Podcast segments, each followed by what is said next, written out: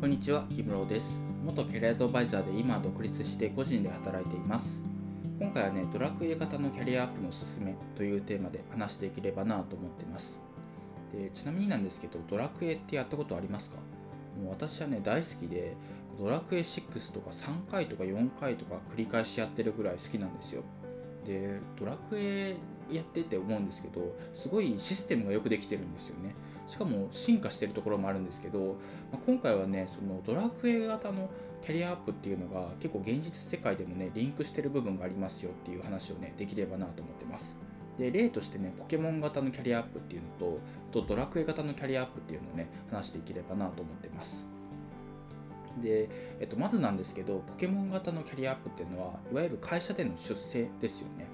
まあ、ポケモンってね、レベルアップしていくんですよ。モンスター倒してレベルアップしていくんですけど、で一定のレベルまでいったらね、進化するんですよ。例えば人影、リザード、リザードみたいな形でね、進化していくんですよ。で、まあ、リザードになるとね、飛行タイプとかも付与したりして、すごい盛り上がるんですけど、まあ、それは置いといて、まあ、そんな感じでね、その、まあ、進化していくんですよ。で、現実、現実世界でもそうで、まあ、会社で言うとね、平社員で、で、どんどん仕事をね、やっていって、で、進化して課長になるみたいな。で課長がね頑張って働いてたら進化して部長になるみたいな。なんかそういう感じでねどんどんどんどんその進化をしていって、まあ、キャリアだったりとかあとは給料っていうのが上がっていくっていう、まあ、そういう流れがあるかなと思っていて、まあ、いわゆるこれがね普通のキャリアアップだったんですよ、まあ、当たり前のキャリアアップで、まあ、これ以外に選択肢はないっていうふうに思われてたんですけど最近になってねドラクエ型のキャリアアップっていうのがね結構主流になってきてるなと思ってます。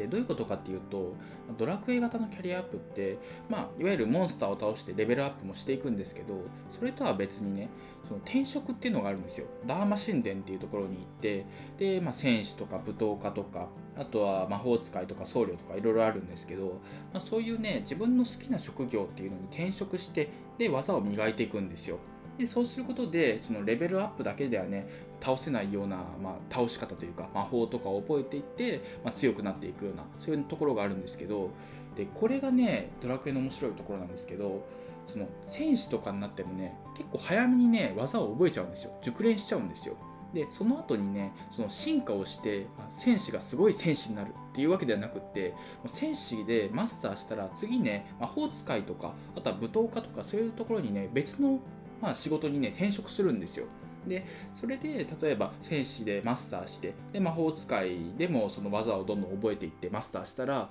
その次にね上級職っていうのになれるんですよ。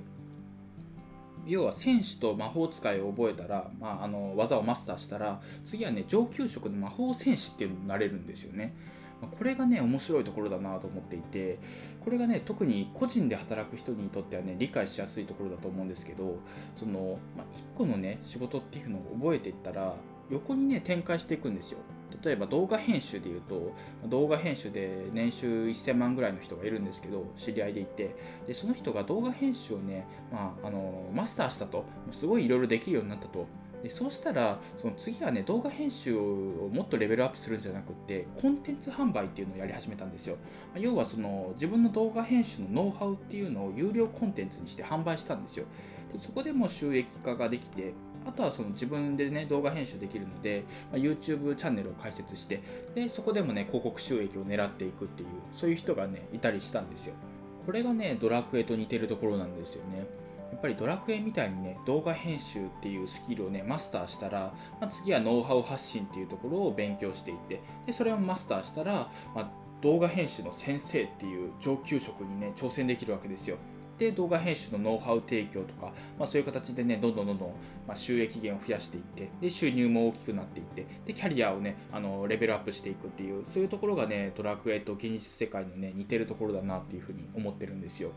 というわけで今回は以上なんですが、ドラクエ型のキャリアアップのすすめというテーマで話してきました。やっぱりね、これからの時代はね、1個をエキスパートとしてやっていくっていうのもありなんですけど、横に横に新しいスキルを勉強していって掛け合わせていくっていうのがね、まあ、お金持ちになるというか、まあ、キャリアアップをしていく上でね、大事なことなのかなと思ったので、こういう話をしてみました。で私もねキャリアアップに関する情報発信とかをね副業演芸場っていうブログでもやっていてそっちでもね結構役立つノウハウを発信してるかなと思うのでもしよければねそっちも合わせて読んでみてください。というわけで今回は以上です。ありがとうございました。